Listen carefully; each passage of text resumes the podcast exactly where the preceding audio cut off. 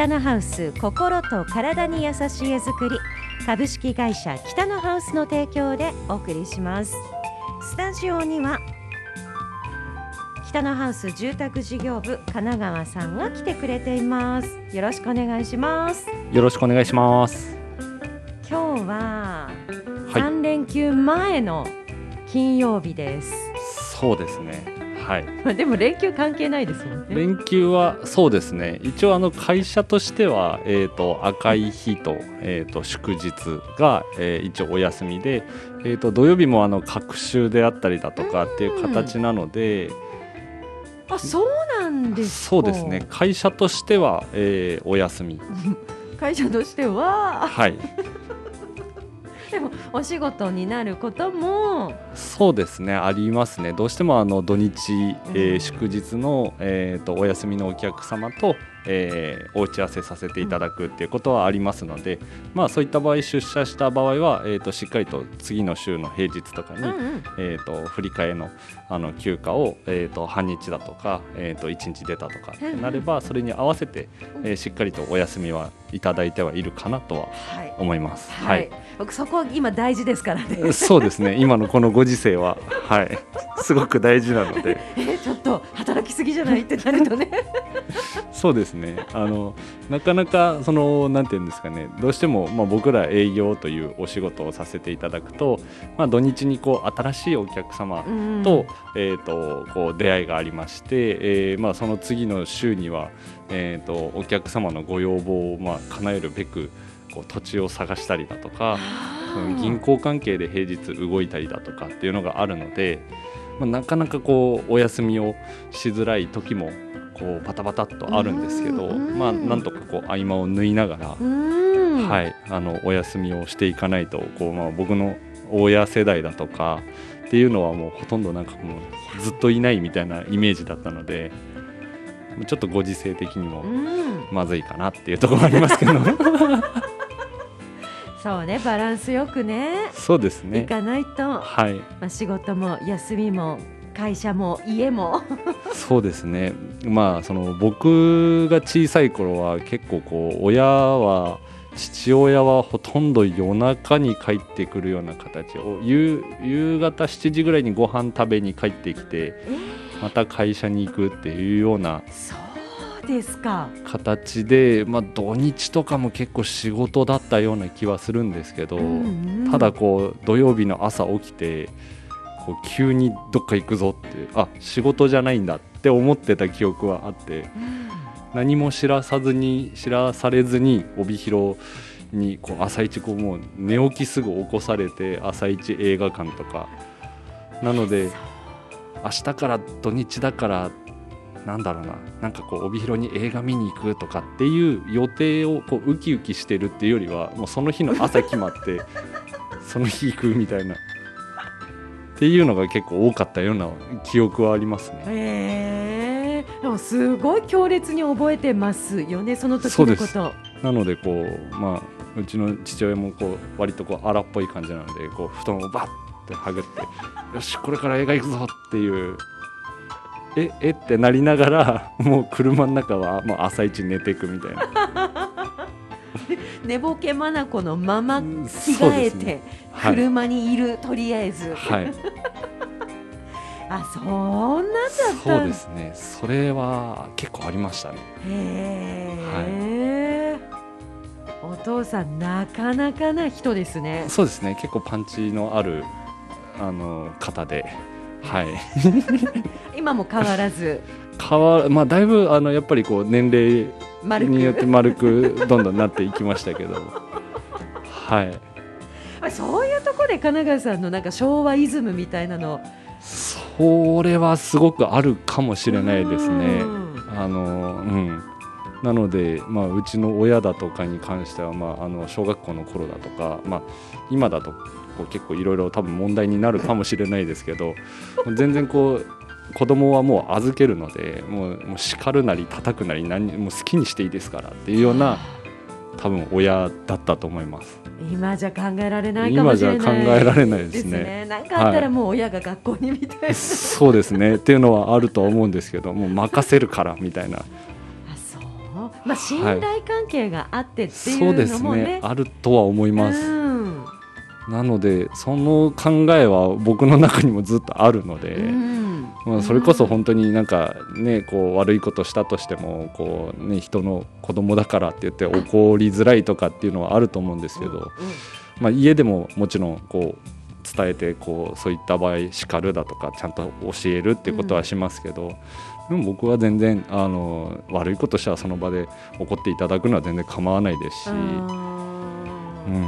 昔ってはい。おじいちゃんとかがはい。町内会ごとになんかいて、はいはい。外で庭を手入れしてるんだけど、はい。なんか子供たちが悪いと「こら!」っていう声が聞こえてくるみたいな、はい。時代が多分昭和だと思うんですよね。そうですね。今今は考えられないのかなって思いますけど、そのまあおじいちゃんたちもこう言っちゃいけないっていうのもあるのかもしれないですし。そうそうそう。でもそういうなんか社会で見守るっていいですよね。いや僕はすごくいいと思いますけどね。なのであの未だにその実家というか本別の方に帰った時にはまあ近所の方たちとか会ったら公園で子供と遊んでたら全然声かけてくれますし、あそうですか。うん、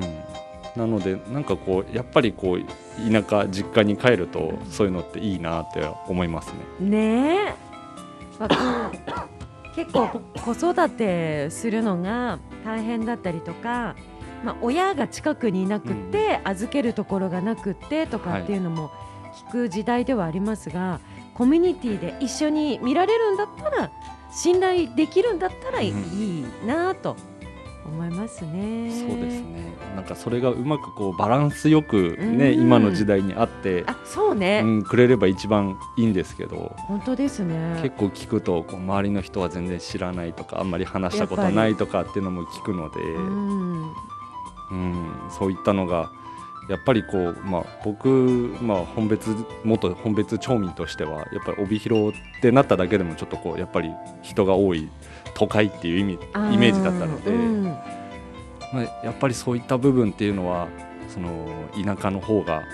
そういうつながりっていうのは多いのかなとも思いますしかといってまあ帯広市内であってもこう昔からこうある住宅街とかってなると、うん。うんやっぱりそういった文化っていうのも残ってたりすると思うので、まあ、一概には言えないんですけど。そうですね。うん。そうですね。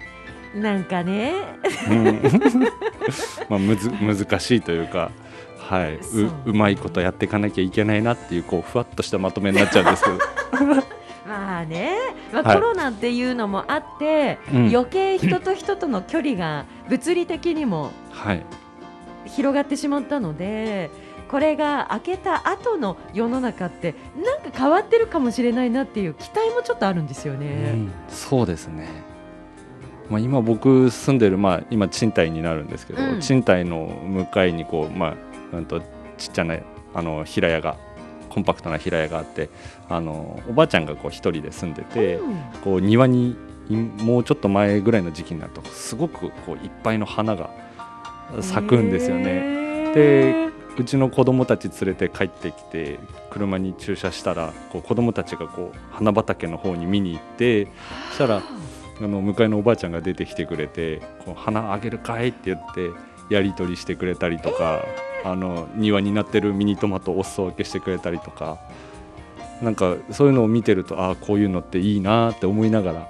いいすごい、そうですね。うん。なのであのすごく失礼かとは思うんですけどうちのあの子供たちはあのお花のおばあちゃんだとかトマトのおばあちゃんって呼んあでいい。いいですね。なんかそういうつながりっていうのはその濃くないつながりなのかもしれないですけどやっぱり顔見たら挨拶したりだとかっていうできる環境っていうのはなんかすごくいいなって感じました。いいですね。家族以外の大人と触れ合う機会ってたくさんあるといいと思うんですよね。そうですね、んそういう触れ合いだとかこう人とのつながりっていうのが、まあ、こう大人になった時にやっぱりこうどう出てくるかっていうのもあるので。そうそうそう。うん、なのでなんかこう、まあ、教育というか子供を育てるっていうのは、まあ、自分が子供を持ってからやっぱりこう自分たちだけじゃできないんだなっていうのはすごくまあ、実感はしてるので、まあ、こう本当にう自分の子供に関してはいろんな人とこう喋ってうん。なんかいろんな経験をなんか積んで大きくなってくれたらいいなとは思いますね。そうですよね、はい。そういう場合はやっぱり住む地域っていうのもはい、結構考えたりしますよね。そうですね、うん、だから僕もそのどこかにこう腰を据えて定住するって考えた時に、うん。土地選び、そうそれも重要になってくるかなと思いますし、うん。まあ、あとはその、まあ、皆さんこうなんだろうな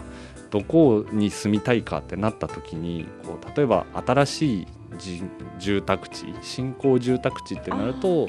結構周りに同じぐらいの子供お子さんがいらっしゃったりだとかっていうのもあるんですけど、こうやっぱりこう昔からある町内会にうん。新しい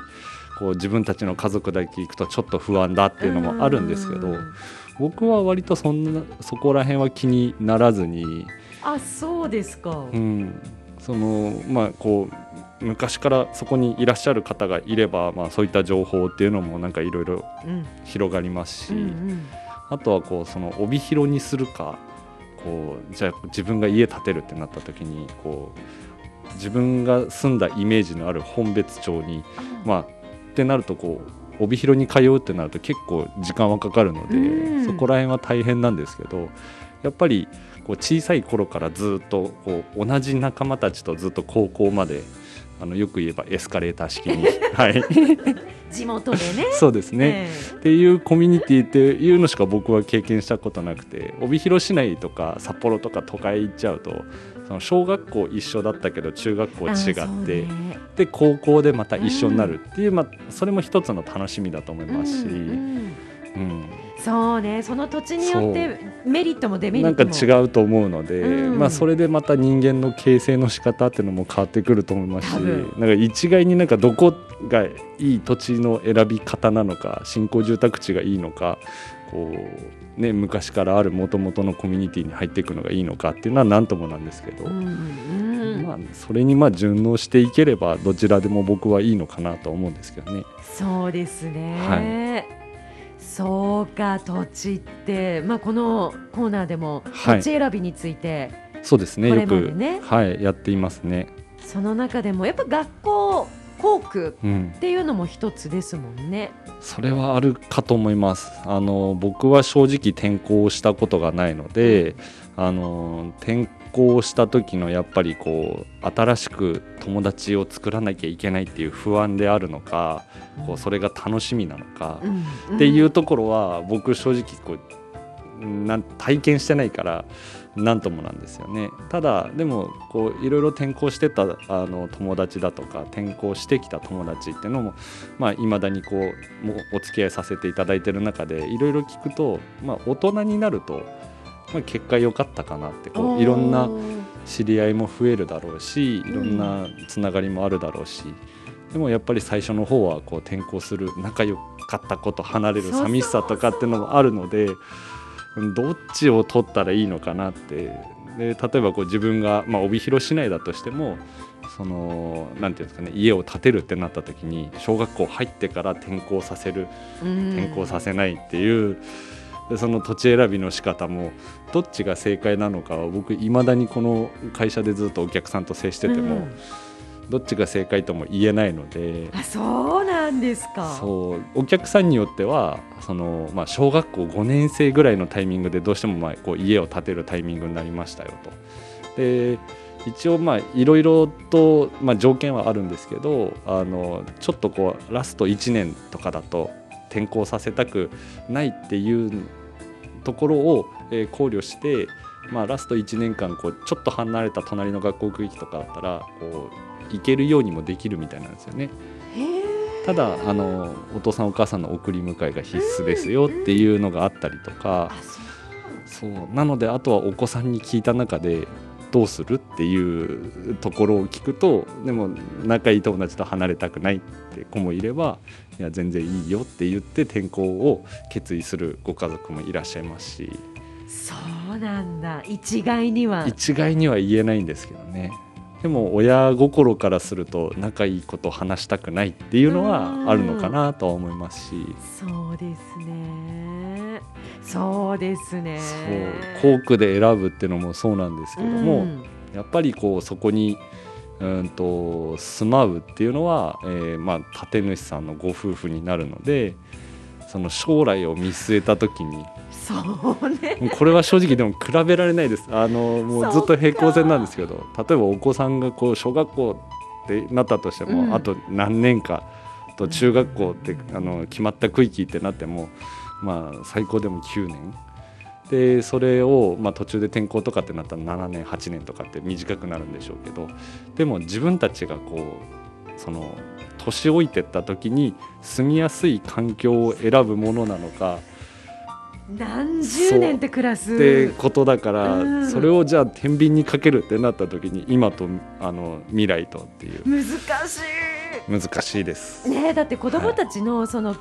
9年間、はい、何年間か、まあ、違うかもしれないけど、は人間形成って考えるとってなるとそこ重要だよなって思いなが環境らとかね。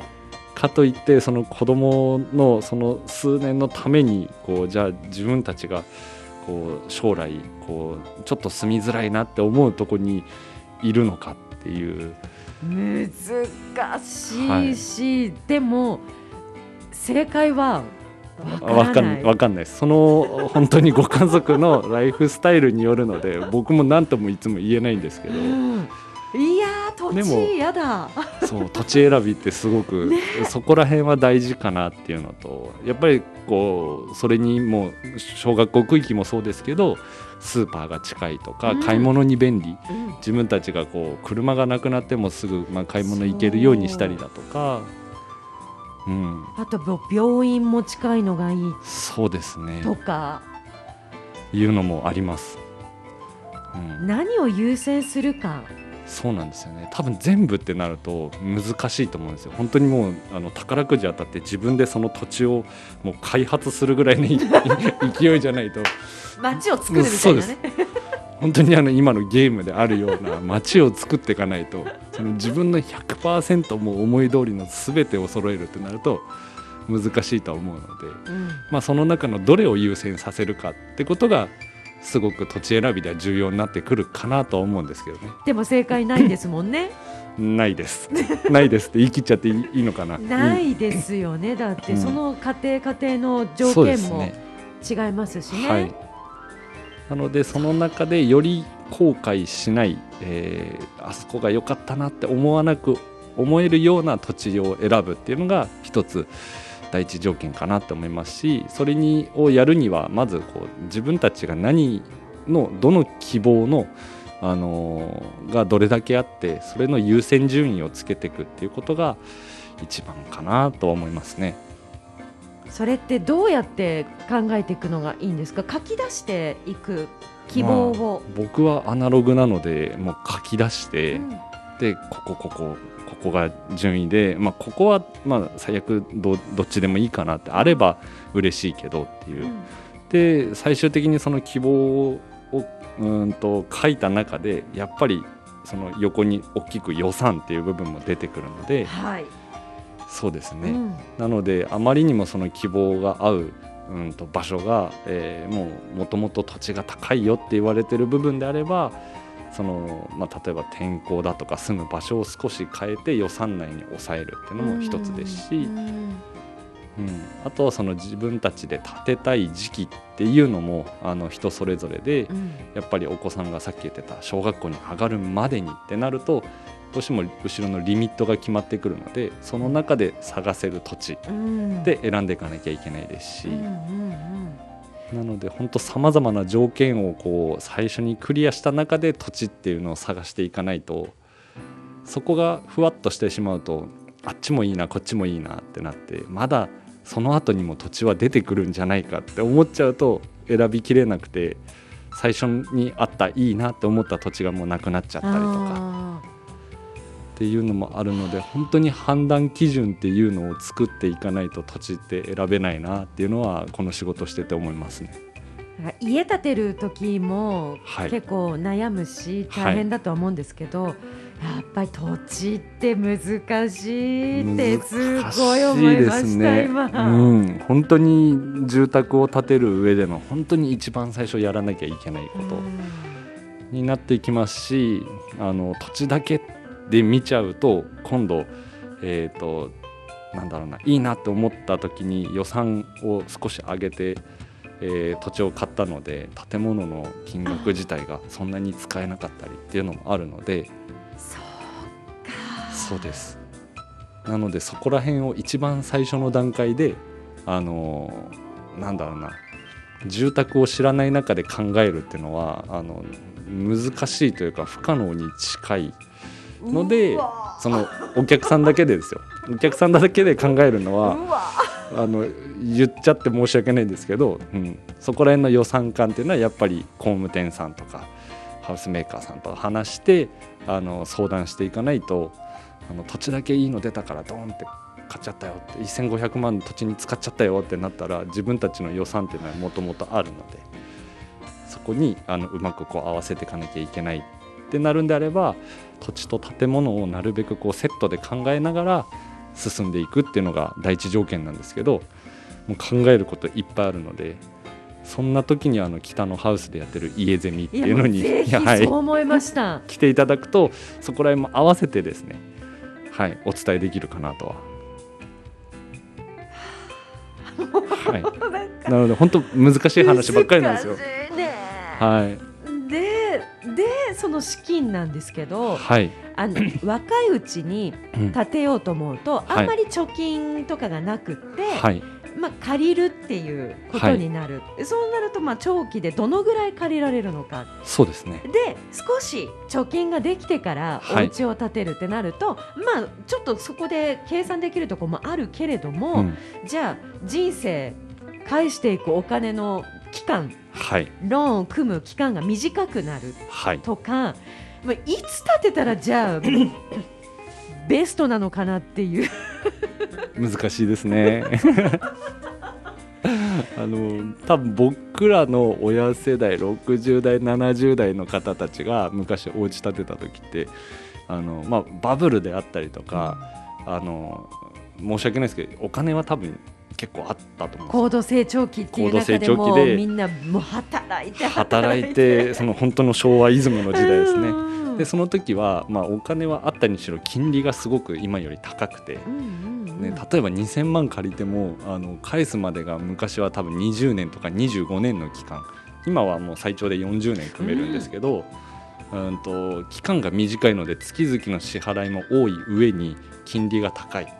ので、うん、と2000万借りたとしても最終的に25年後4000万返してるよっていうようなあのざっくり言うとですね。それぐらいの時代だったんですけど今はまあ低金利っていう時代になるのであの正直こうなんて言ったらいいんですかね。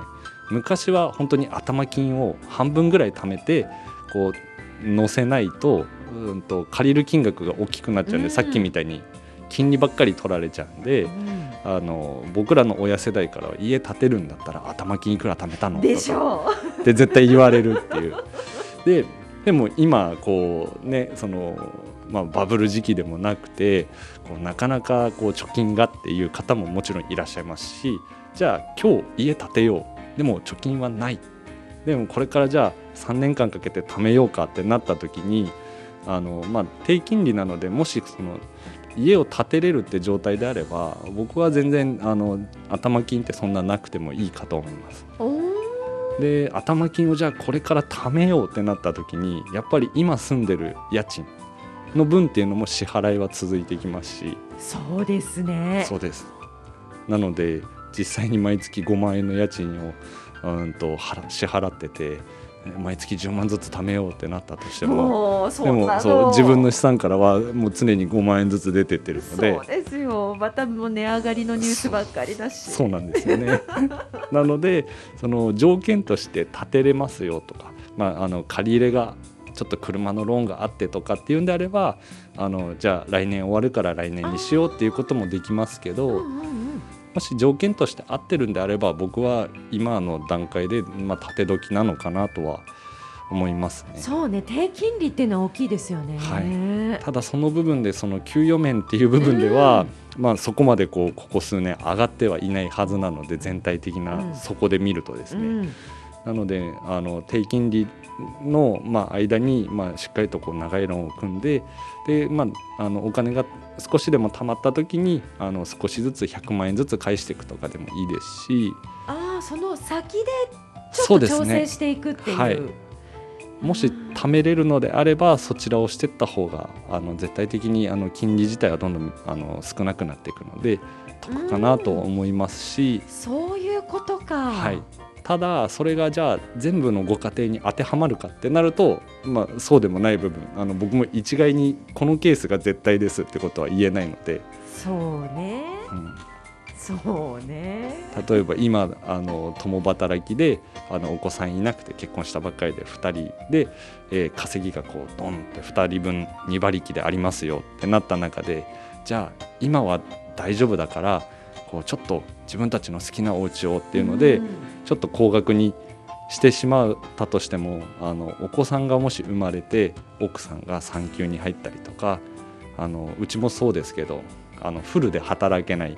あの保育園だとか幼稚園に迎えに行くから時間が短くなるからその時と同じ給与面ではないっていう部分もありえるので、うんうん。そういった部分はそこら辺も含めてあのこれぐらいの予算にした方がいいんじゃないですかとか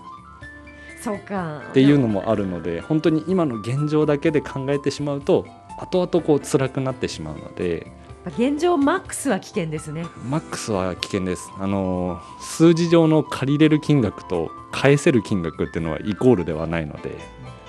そこら辺をこうまああの聞き取りをしながらえー、とそうですね。あのお話をさせていただきますし例えばその中であの奥さんの給与がこう下がるというかその少なくなるっていうのが目に見えてる場合であっても例えばご主人のお仕事柄もうどんどん昇格してって、うんこれだけ上がってきますよっていうのが分かってればそういった部分も試算はできますしうんうん。もうご家庭ごとに、ごとにですね、うん。なので本当にあの今の土地の話から資金の話もあの一言で言うとケースバイケースっていう言葉になっちゃうんですけど。うんまずはあのお聞かせいただいた中でいろいろご相談をして資金に関してもローンに関してもっていうところを、まあ、お伝えさせていただければなと思います、ね、はい。もうそれがとにかく家ゼミですね。そうなんです。もうもうもうもうどっちも聞けるのが家ゼミ、はい。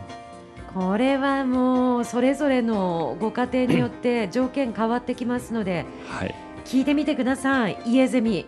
そうですねあの、まあ、今は情報社会なのであのインターネットを調べれば結構いろんな情報も入ってくるんですけど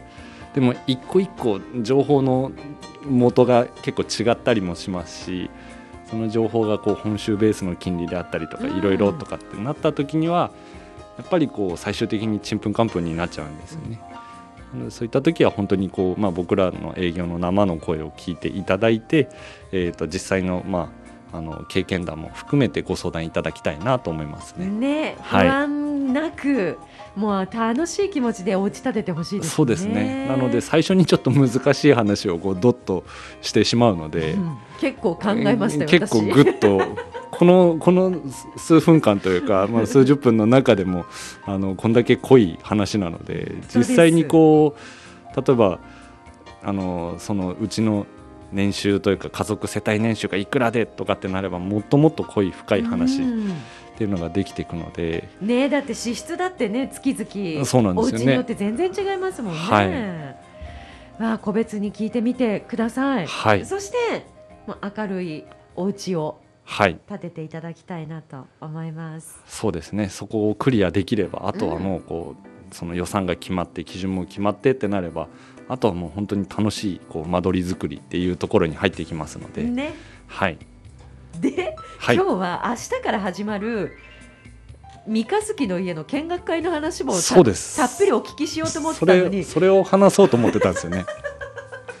今僕もちょっと振り返ってこう時計を見た瞬間にちょっとびっくりして。今日ミニ家ゼミそうですね。はい。になっちゃいましたね。そうなんですよ。で三日月の家明日からはい。見学体験会がスタートしますけれども予約必要ですよね。そうなんですよ。予約がちょっと必要になりまして。どうしたらいいですか？明日以降。えー、と明日以降であれば、えー、とお電話をいただければですね、あのー僕の携帯に全部つながるようになってますんで、あ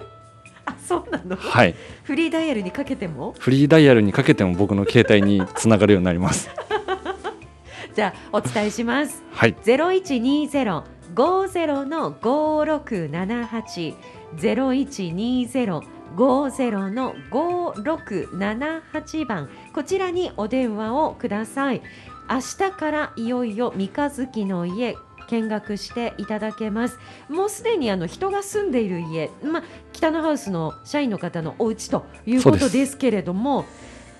でもなんかちょっと失礼します。他人のうちっていう感じではないですよね。はい、見学会になってますから、見学会なので本当にあの完成見学会と同じ気持ちで来ていていただければいいんですけどただちょっとこう細かい家具があるっていうようなうん。ぐらいで来ていただければ、うん。あのそんなにすごく生活感があってじゃなくて、はい。見てくださいっていうように整えてるんですもんね。そうですね。あのこの後はい。あの生活感が出ないように はい。僕も清掃に行きます。ですのであの気軽に。そうですね。本当に気軽にあの8年後の家ってこんな感じなんだっていうのとあの北のハウスの本当に今も見れる部分であったりだとかあの当時の北のハウスの家っていう部分を見れるあの全然今8年前だからといってなんかこうちょっと昔っぽいなっていうのも全然感じないお家なので。うん本当に一個一個がこうゆとりあって広く取れてるちょっとお家なので開放感もありますし、まあ、こんな使い方もできるんだなとかあの、まあ、ちょっとこうなんだろうな珍しいのが2階リビングのお家になってるので1階が寝室とかで、えー、と2階がリビングってどんなお家なんだろうっていうのも含めて見ていただきたいなと思います。はい明日からです。はい。三日月の家見学体験会。事前ご予約制となりますのでお電話ください。0120-50の5678 0120-50の5678番となっています。まあ、今日神奈川さんにお聞きした内容ですとか、まあ、ちょっとそういう話も聞きながら、そうですね。はいお宅ご覧いただけますので、ねはい、またその場であのミニ家ゼミみたいなのもあのすることは可能ですので、はい、もう本当すごい駆け足ななんか宣伝になっちゃいましたね最後。はい、ぜひぜひまず北のハウスのホームページご覧いただきたいと思います。今日も北のハウス住宅事業部神奈川さんにお話をお聞きしました。ありがとうございました。ありがとうございました。北のハウス心と体に優しい絵作り株式会社北のハウスの提供でお送りしました。